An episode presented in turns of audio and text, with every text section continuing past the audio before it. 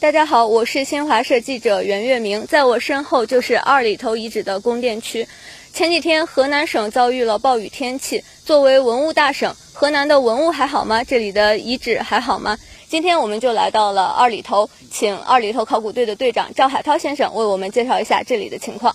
赵队长您好，你好，呃，大家好，我是赵海涛。进入雨季之后，我们就特意加强了防范，在这个发育区的外围。堆了土堆，呃，阻挡外围的水，然后在这个发育区的上边，呃，搭了一个大棚子，呃，防止雨淋。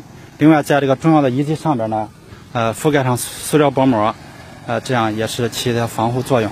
所以这这次大雨对二头遗址的，呃，造成的影响比较小，啊，遗址的总体是比较安全的。